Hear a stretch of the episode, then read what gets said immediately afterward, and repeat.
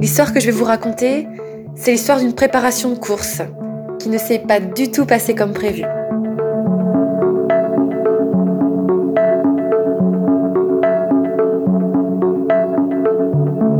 Je m'appelle Antea, euh, j'ai 30 ans, je vis actuellement à Annecy, commencé la course à pied récemment, puisque à la base je viens du milieu du handball, mais euh, en 2019 j'ai décidé d'ajouter un autre sport, alors par curiosité et pour me donner des nouveaux challenges dans la vie. Donc j'ai décidé de m'inscrire à un 10 km, un semi-marathon et un marathon. À l'époque c'était sur Paris, puisque j'habitais euh, sur Paris, donc c'était exclusivement voilà, sur route, à plat. Et il s'avère que j'ai eu des plutôt bons résultats à ces courses, puisque j'ai couru ce marathon en 3 heures et 4 minutes, et puis ça m'a donné envie de voilà, d'aller euh, chercher plus loin et notamment de faire du trail. Et je me suis inscrite donc à la Saint-Élion, qui est un trail plutôt accessible quand on commence le trail, puisqu'il n'y a pas énormément de dénivelé. Euh, ça fait 80 km entre Saint-Étienne et Lyon, et j'ai eu également un bon résultat sur ce trail, puisque j'ai terminé cinquième. Et à la suite de ça, tout s'est un peu enchaîné, puisque la team New Balance m'a contacté pour pouvoir intégrer donc la team Elite France.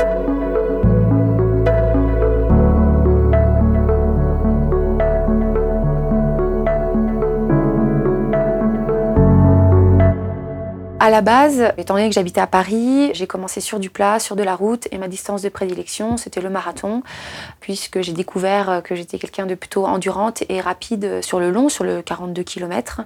C'est la première année où j'ai décidé de, sortir un petit peu de ma zone de confort et voir si j'étais capable de faire des plus longues distances et de passer sur ce qu'on appelle de l'ultra trail, voilà, dans des distances entre 100 et 120 km. Donc j'ai choisi la CCC, Courmayeur, Champé et euh, Chamonix, et c'est 100 km pour 6100 mètres de dénivelé positif.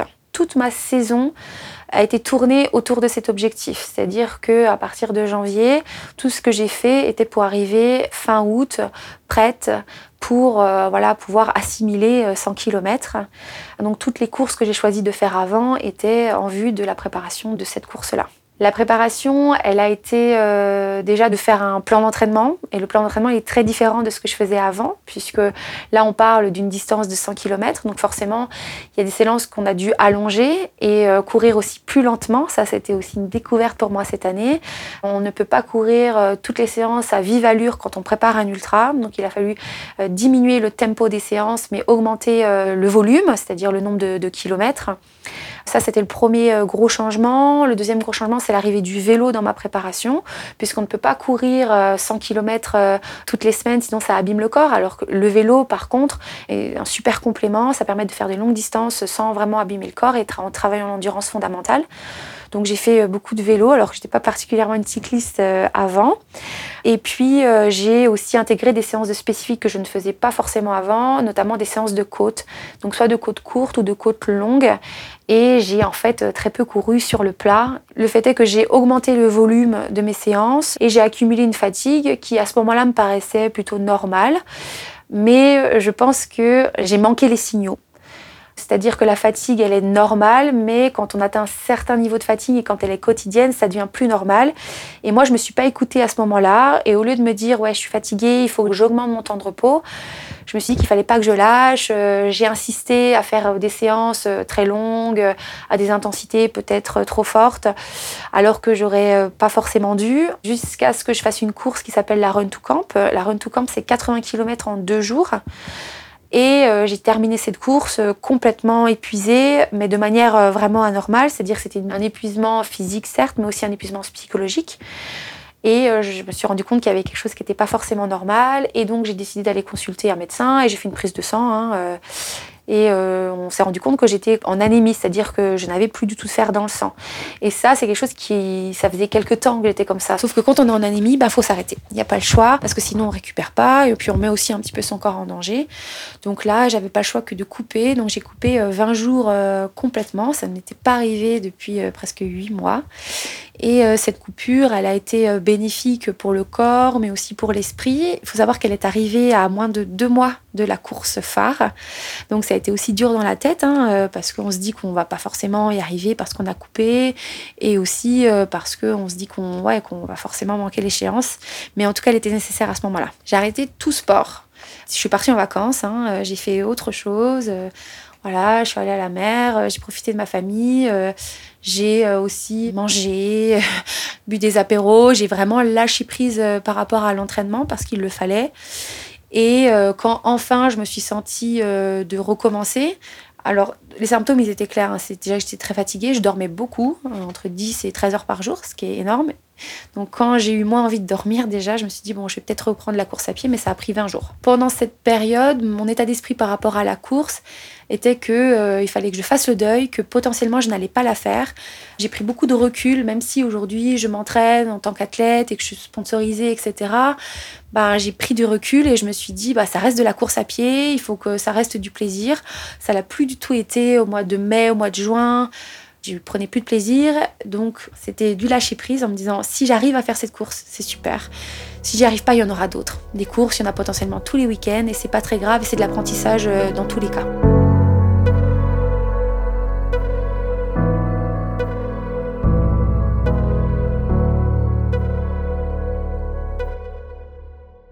Par rapport à mon encadrement, que ce soit avec mes sponsors ou avec mon coach, ils ont été très compréhensifs. Et au contraire, c'est mon coach qui euh, a insisté sur le fait d'aller faire cette prise de sang. Je pense que sans lui, euh, j'y serais pas allée. Je me serais un petit peu aussi euh, acharnée. Et donc, c'est lui qui a imposé aussi ce repos au-delà des, des, médecins. Et puis, mes sponsors, eux, ne m'ont mis aucune pression ça reste de la course à pied, ça reste du sport. Moi, je dis toujours que c'est la chose euh, primordiale des choses secondaires. Donc, c'est un petit peu aussi leur état d'esprit. Et donc, ça m'a permis aussi de relâcher un petit peu la pression que je me mettais à moi-même, peut-être aussi à tort. Donc je me suis réveillée de voilà cet état de fatigue. Hein. C'était du surentraînement, donc c'était une sorte de petit euh, burn-out, on va dire physique. Et donc euh, je me suis réveillée de ça, on va dire la troisième semaine de juillet. Voilà, donc à moins d'un mois et demi de l'échéance. Et j'ai décidé de reprendre la course à pied à des rythmes très très lents, c'est-à-dire des rythmes qui pour moi avant étaient même inimaginables. Mais en fait, euh, quand on est en anémie, quand on manque de fer, il ne faut surtout pas en fait rentrer dans l'intensité. Il ne faut surtout pas demander à son corps de transporter trop d'oxygène. Donc je n'avais pas le choix. Si je voulais recourir un petit peu, c'était à très basse intensité. Donc voilà, j'ai couru à 6 euh, minutes 30 du kilomètre, parfois 7 minutes, parfois j'ai juste marché, on va dire. Et ça m'a permis déjà de remettre le corps en marche et aussi euh, voilà, de reprendre juste le plaisir de courir, même si c'était euh, très lentement, si c'était sur des très courtes distances. Et déjà, voilà, ça m'a fait plaisir de pouvoir faire ça. Et ensuite, quand je me suis sentie mieux sur ce type de très faible intensité, j'ai décidé d'arrêter de, suivre le plan d'entraînement très rigoureux, euh, bah, qui est forcément nécessaire à un moment donné, mais qui là ne l'était plus parce que j'étais pas dans un état physique qui me le permettait, et de marcher seulement aux sensations, seulement au plaisir, de me demander pourquoi je cours. Moi, je cours parce que j'adore être dehors, parce que j'adore la montagne. Donc, je me suis dit, bah, va faire de la montagne. Et va faire de la montagne, pas forcément en courant euh, à 100 à l'heure, euh, mais juste pour le plaisir d'être là, euh, de profiter des cimes, du soleil, en sortant complètement d'un cadre de séance d'allure ou alors de côte, 3 fois 5 minutes en côte. Je voulais plus en entendre parler. Je voulais me dire, oui, je vais passer ma journée en montagne. Et si ma journée, elle dure 8 heures, elle dure 8 heures. Et si dans les 8 heures, je marche 5 heures, je marche 5 heures peu importe. Et donc, euh, je me suis prévu des petites aventures pour euh, retrouver euh, voilà, le goût de la course à pied, puis aussi pour me prouver à nouveau que j'étais quand même capable de le faire, parce que quand on traverse des périodes où le corps y suit plus que l'esprit aimerait faire, parce que c'est vraiment là, dans cet état d'esprit que je me suis retrouvée, ben on se dit qu'on n'est plus capable. Donc voilà, à deux mois et demi du gros échéance, c'est compliqué parce qu'on se dit qu'on n'est plus capable de courir, parce qu'on est tellement tombé bas physiquement à cause voilà, de la fatigue, du surentraînement, que voilà, on, puis on culpabilise parce que j'avais une part de responsabilité dans cet état, parce que j'avais pas réussi à avoir un temps de récupération et je m'étais pas forcément écoutée. Donc, le fait de planifier euh, des aventures en montagne en se libérant de toutes les contraintes d'entraînement, de toutes les contraintes de temps, d'allure, bah, déjà ça me faisait du bien. En plus, euh, voilà, j'ai décidé de le faire entouré voilà, de personnes euh, très bienveillantes où le but c'était juste de partager du bon temps en montagne et d'oublier complètement l'aspect compétition presque dans ces expéditions, bah, ça fait énormément de bien.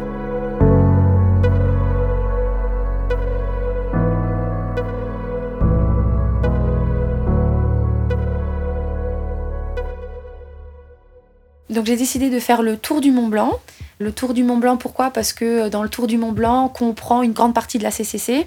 Donc, on a décidé de faire ça en trois jours avec deux amis de la Team Trail Paris. Et on a commencé donc des Contamines Montjoie et on est allé jusqu'à Valorcine. C'est 120 km pour 7000 mètres de dénivelé positif qu'on a décidé de faire en trois jours, donc avec à peu près 45 km par jour à peu près. Il faut savoir que le Tour du Mont Blanc, en termes de logistique, c'est assez simple à prévoir et c'est une aventure en montagne que je ne peux que recommander parce qu'elle est accessible euh, du fait que les sentiers sont très bien balisés. C'est un des sentiers les plus empruntés euh, d'Europe.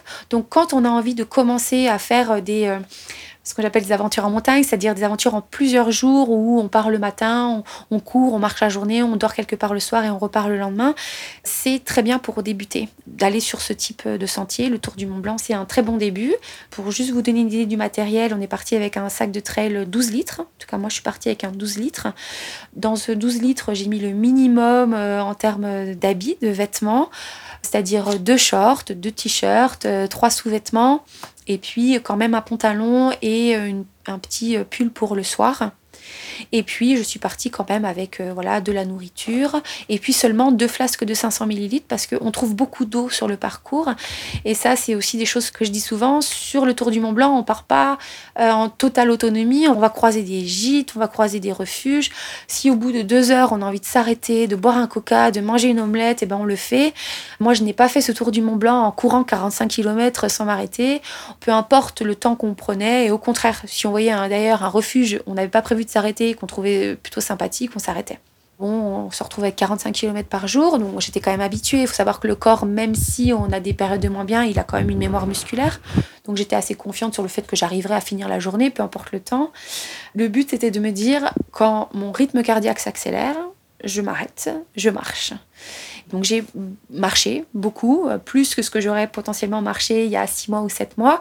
Mais au contraire, le fait de ne pas mettre de pression et de me dire là, les jambes ne suivent pas, ou surtout le cardio ne suit pas, je m'arrête, bah, ça a rendu la chose presque plus facile parce que j'ai écouté mon corps, j'ai vraiment fait cette euh, aventure au rythme de mon corps, au lieu de rythme de mon esprit. Parce que si je m'étais écouté ma tête en me disant ah, il faut absolument que j'arrive à faire cette montée, hein. bon là ça aurait été une catastrophe. Là j'ai oublié tout ça et je me suis dit t'écoutes juste ton corps et quand il a envie de s'arrêter, il a envie de s'arrêter. Et ça, ça m'a permis de reprendre du plaisir. En plus, bon, on a eu de la chance avec la météo, donc on s'est retrouvé trois jours autour du Mont Blanc avec une météo incroyable. Voilà, euh, lever la tête, euh, regarder euh, voilà les, montagnes, le Mont Blanc. ça m'a aussi fait me souvenir de pourquoi je faisais ça. Se reconnecter, quand on fait de la compète, on oublie parfois pourquoi j'ai commencé. J'ai commencé par amour de la montagne et donc je me suis vraiment reconnectée aux choses essentielles. Après ces trois jours, euh, j'ai fini en me disant déjà je l'ai fait, ce qui était pour moi une grande victoire parce que si je prenais mon état fin juin, jamais je me serais dit je serais capable de faire 120 km en trois jours un, mois plus tard. Donc déjà, franchement, j'ai fini, j'ai versé ma petite larme parce que je croyais que j'en étais plus capable. Donc déjà, de me rendre compte que j'en étais capable, ben, c'était très bien. En plus, voilà, le fait de l'avoir partagé avec d'autres personnes, d'autres amoureux de la montagne, ben, ça m'a fait du bien aussi. Et là, je me suis dit, bon, euh, potentiellement, je vais réussir à faire cette course. Et peut-être que je la ferai en 20 heures, en 25 heures, je ne sais pas, mais peu importe. Mais dans tous les cas, je prendrai du plaisir à la faire. Et là, ça a commencé à, germer. suite à ça, je voulais, ça fait très longtemps que je voulais partir en vanoise il y a des avantages à faire euh, du trail en compétition et il y a des désavantages, c'est-à-dire qu'on suit un plan d'entraînement et parfois on a envie de faire des choses en montagne et on peut pas parce que ça correspond pas à sa séance, ça correspond pas forcément à ce que le coach a dit. Et là, étant donné que j'avais mis de côté tout ça, je me suis dit ça fait une éternité que je vais aller en vanoise, c'est l'occasion, j'ai un mois d'août qui est assez libre, peut-être que je n'aurai pas d'autres mois d'août aussi libres que ça dans ma vie. Donc je me suis dit je vais enchaîner, je vais partir en vanoise, j'en avais très envie. J'avais à la base trouvé d'ailleurs personne pour partir en vanoise avec moi, mais je me suis dit c'est pas grave, je vais partir trois jours et je vais aller toute seule, tranquillement. Euh, il s'avère que j'en ai parlé à mon cousin qui, euh, lui, euh, court à plat, il habite en Bretagne, donc pas beaucoup de montagnes là-bas, mais il s'est dit tiens, samedi, donc il, il, a pris sa voiture, il est venu me rejoindre, on est partis tous les deux trois jours en vanoise, et c'était seulement cinq jours après le tour du Mont Blanc, et je me suis dit c'est aussi un bon test parce que ça va faire l'équivalent de 200 km en huit jours pour euh, quasiment 12 000 de dénivelé. Euh, donc ça va faire un bon test. Est-ce que mon corps, il va, comment il va réagir euh, voilà, je me suis dit que ça allait être une bonne, une bonne expérience.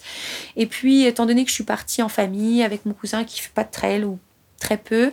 Il n'y avait aucune pression, encore une fois, de se dire il faut le faire en temps de temps. Au contraire, je lui avais promis qu'on n'irait pas trop vite, je lui avais promis qu'on s'arrêterait dans tous les refuges qu'on voyait.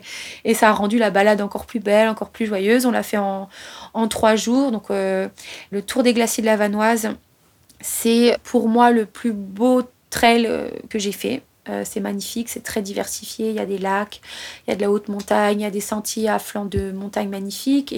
Et, encore une fois, là, je me suis dit, waouh, mais quelle chance de pouvoir euh, courir dans ces environnements. Quelle chance d'avoir un corps qui me le permet, même si mon corps il n'est pas au top en ce moment. Ben, en fait, peu importe, parce qu'il il me permet quand même de pouvoir euh, voilà, vivre ce genre d'expérience. J'ai fini la Vanoise en étant très reconnaissante voilà, d'avoir un corps qui m'a quand même permis de faire ça. Et même s'il n'est pas encore au top, peu importe. Il a pris beaucoup de plaisir. Donc oui, c'était la bonne décision de faire ce que j'avais envie de faire et d'arrêter de me dire qu'il faut que je fasse des choses si j'en ai pas envie. J'avais envie de faire ça, c'était peut-être pas forcément la bonne chose à faire à vrai dire, mais il s'est avéré qu'à la fin, c'était la clé pour euh, me dire là, je suis sûre que j'aime ça en fait. Je suis sûre que j'aime la montagne, je suis sûre que j'aime courir.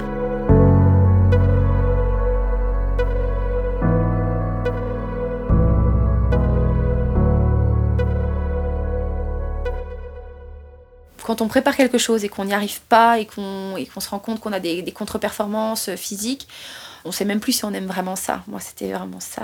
Je me suis dit, mais je suis pas sûre d'aimer ça, en fait, euh, parce que je suis tellement fatiguée, puis ça a tellement été dur.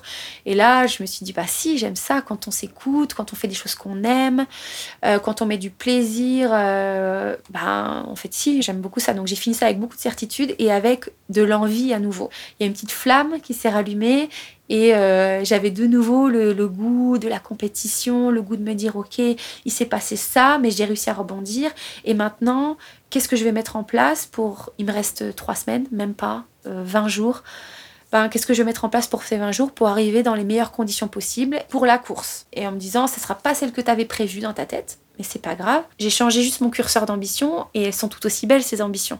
La CCC, c'est une course d'envergure internationale. C'est ça aussi qui m'intéresse dans cette course et qui m'excite parce que je reste une compétitrice, même si là j'ai eu euh, des, des bas physiquement. J'ai quand même, euh, depuis euh, un mois et demi, essayé de tout mettre en œuvre pour quand même réussir à être là le, le jour J. Donc, sur cette course, forcément, il y a des classements, des classements ITRA, donc on sait à peu près où on se, trouve. Le classement ITRA, c'est comme une cote qui va te permettre de te situer sur le plan international. Donc, euh, plus tu fais des courses, plus tu accumules euh, des points et ces points vont te permettre de te situer par rapport à d'autres, coureurs. Donc, sur la course de la CCC, euh, c'est une course où il y a des grosses cotes ITRA, tant au niveau masculin qu'au niveau féminin. Et ça va être des coureuses, pas seulement françaises, mais de niveau international. Donc, des coureuses qui viennent des États-Unis, beaucoup d'Angleterre, d'Espagne, etc même si on est, euh, on va dire, euh, bien classé dans son pays, bon, bah, quand on arrive sur une course comme ça, on, arrive euh, voilà, à être quand même assez loin dans le classement ITRA. Donc moi, je suis voilà, dans le top 30 du classement de la CCC, deuxième cote française sur cette course-là. donc forcément, ça donne quand même envie d'aller voir si on peut aller déjà chercher la première française. Donc déjà, bon, au fond de moi, j'aimerais bien voir comment moi je me situe par rapport au classement France puis euh, sans mettre de pression par rapport à ça. Et puis voir euh, voilà, combien de grandes coureuses internationales on peut aller chercher. Euh. et si je, je, me sens bien, je pense que j'irai quand même voilà, essayer d'aller chercher les filles devant et d'essayer d'aller attraper un top 20. Un top 15 serait extraordinaire par rapport à, à ma condition physique de ces derniers temps. Mais oui, un top 15, c'est quelque chose que je, vise. Et en tout cas, finir cette course en moins de 15 heures, c'est l'objectif que j'aime atteindre. Alors si c'est pas cette année, et eh ben tant pis, ce sera de l'expérience qui sera acquise pour l'année prochaine et je reviendrai l'année prochaine avec cet objectif de, moins de 15 heures qui me place euh, dans un top 15 monde qui serait euh, voilà intéressant.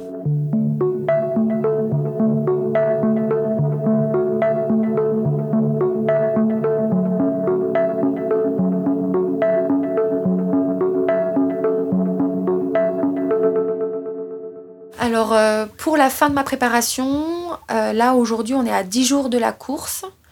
Le but, c'est d'avoir de la fraîcheur. Donc, euh, c'est d'arriver euh, à cette course en ayant l'envie de courir, en ayant une fraîcheur mentale, en se disant ça fait longtemps que j'ai pas couru comme j'en avais envie, donc là c'est aujourd'hui. Donc en fait, je diminue l'entraînement de moitié. C'est des semaines aujourd'hui à 50 km, du vélo, mais euh, ce que j'appelle moi du cyclotourisme, c'est-à-dire du vélo pour faire tourner les jambes. Et puis quand même, dans ces 50 km donc il y a beaucoup de séances qui sont euh, lentes, mais il y a aussi des toutes petites séances euh, d'intensité, mais très courtes pour pouvoir quand même euh, voilà faire monter un petit peu le cardio. Et puis moi ce que j'ai fait en tout cas, toujours dans une démarche de retrouver beaucoup de plaisir, c'est que j'ai je fais du handball, j'en fais toujours et j'ai remplacé mes séances de course à pied par des séances de handball. Les expériences du Tour du Mont Blanc et des Tours des Glaciers de la Vanoise au-delà de m'avoir permis de retrouver confiance en moi et d'avoir euh, re-envie de courir, m'ont aussi permis de comprendre que j'étais pas du tout prête en termes d'équipement. Et ça, c'est quelque chose que j'avais sous-estimé. J'avais euh, complètement axé la préparation sur euh, le plan physique, mais en fait, il y a d'autres paramètres. Le matériel en est un. Si j'avais pas fait ça, je pense que j'aurais sous-estimé ce paramètre je pense qu'il y aurait des choses qui m'auraient vraiment embêté pendant la course. D'ailleurs, on est à 10 jours de la course et j'ai pas encore totalement tout solutionné. Donc, je suis encore en train de travailler là-dessus. Dans les autres paramètres à prendre en compte, il y a la nutrition, parce que, encore une fois, sur une course de 3-4 heures, la nutrition, elle va être forcément importante, mais on peut pas manger. Alors, moi, je mange exemple que du sucré sur une course de 3-4 heures. Je suis quelqu'un, je suis très sucré dans la vie, euh, voilà, donc je, je mange que du sucré. Et sur une course qui va durer entre 15 et 20 heures ou même 25 heures, le sucré, ben, ça marche plus quand on en prend euh, tout le temps. Donc il a fallu que je me dise, ok, qu'est-ce que je peux manger de salé qui est euh, facile à manger, que je vais aimer également. Et donc tout ça, c'est des choses que j'ai testées sur la, notamment le Tour des glaciers de la Vanoise, où je suis partie avec des bars complètement salés que j'avais jamais testé avant. Il y en a que j'ai pas du tout aimé d'ailleurs, il y en a que j'ai aimé. Donc dans ces cas-là, je les ai mis de côté j'ai bien noté lesquels c'était. Et puis, euh, je me suis même dit, il va falloir euh, que j'arrive à, manger solide et salé à un moment donné. Donc, quand je suis rentrée des Tours des Glaciers de la Vanoise, ben, j'ai préparé plein de purées différentes parce que je me suis rendu compte que la purée, c'était super. Donc, j'ai fait de la purée de patates douces, euh, j'ai fait de la purée de lentilles. Après, je me suis dit, la purée de lentilles, c'est pas forcément la bonne chose. Donc, j'ai opté pour finir pour la purée de patates douces. Mais j'ai fait des essais et puis c'était aussi hyper c'est assez fun en fait de se dire qu'est-ce que je vais avoir envie de manger? Il faut des choses qu'on aime mais il faut aussi des choses qui puissent euh, être facilement digérables oui donc euh, voilà ça c'est un aspect qui est très important et que j'avais également sous-estimé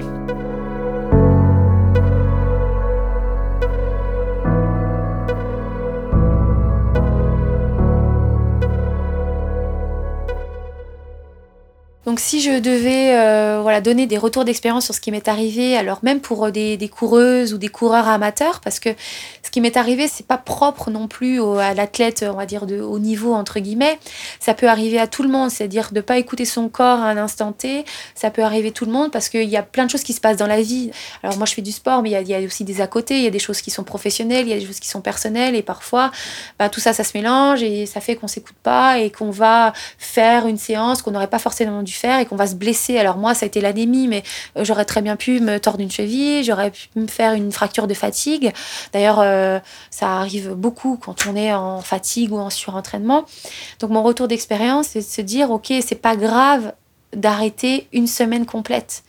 C'est pas grave de se prendre ce temps de récupération parce qu'il faut avoir confiance en son corps. Son corps, il a une faculté de mémoire qui est incroyable, donc il a la mémoire musculaire, il n'oublie pas. Donc même si on s'est préparé, même de manière amateur, on prépare un marathon, on est assez régulier, on se dit c'est top, j'ai réussi à être régulier mais là je me sens fatiguée, j'arrête une semaine, je vais tout perdre. Bah en fait non, on perd pas tout. Et ça, c'est quelque chose que j'ai compris.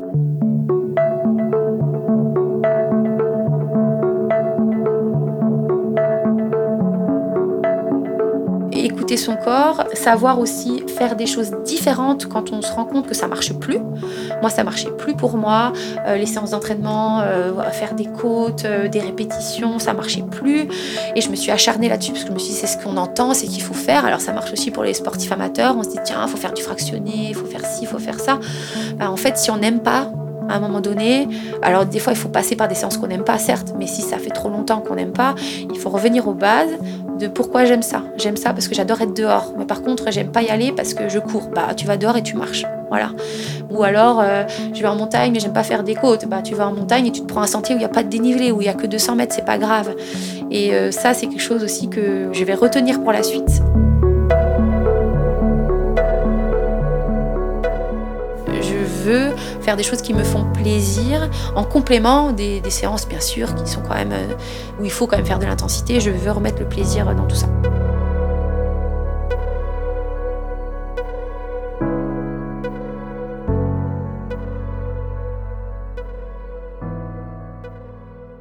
Team Trail Story a été produit par Team Trail Paris. Retrouvez-nous dans toutes les applications de podcast et toutes les infos sur teamtrailparis.fr.